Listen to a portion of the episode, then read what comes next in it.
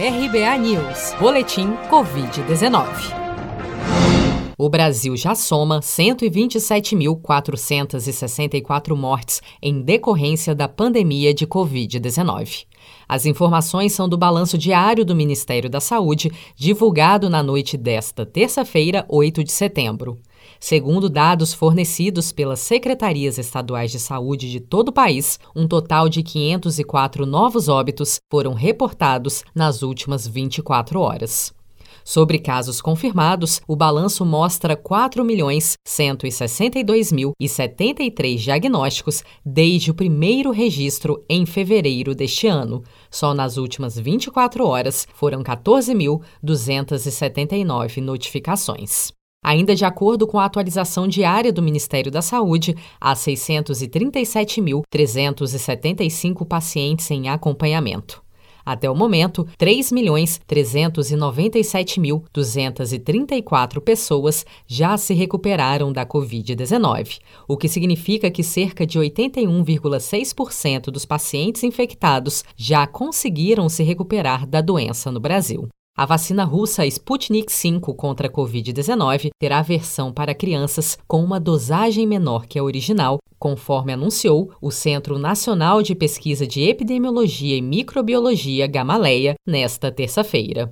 O governo do Paraná está traduzindo toda a documentação sobre as fases 1 e 2 dos testes da vacina russa Sputnik V para solicitar à Anvisa, ainda em setembro, a autorização para testar o imunizante em território nacional, segundo informou em entrevista à CNN nesta segunda-feira o chefe da Casa Civil do governo do Paraná, Guto Silva. Nós estamos trabalhando com muita velocidade para poder ganhar tempo, né?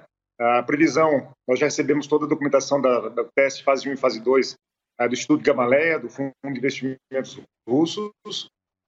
Eles estão sendo, estão sendo traduzidos, organizados, e nosso objetivo é até o final do mês poder protocolar na Anvisa. E em comunicado nesta terça-feira, a AstraZeneca suspendeu por tempo indeterminado os testes finais da vacina desenvolvida em parceria com a Universidade de Oxford contra a Covid-19, após uma suspeita de reação adversa séria em um participante do estudo no Reino Unido, conforme divulgado pelo site de notícias de saúde Statet News.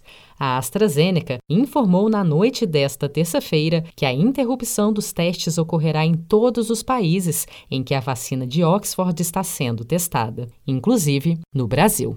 Você está preparado para imprevistos? Em momentos de incerteza como o que estamos passando, contar com uma reserva financeira faz toda a diferença. Se puder, comece aos pouquinhos a fazer uma poupança. Você ganha tranquilidade, segurança e cuida do seu futuro. Procure a agência do Sicredi mais próxima de você e saiba mais. Sicredi, gente que coopera cresce.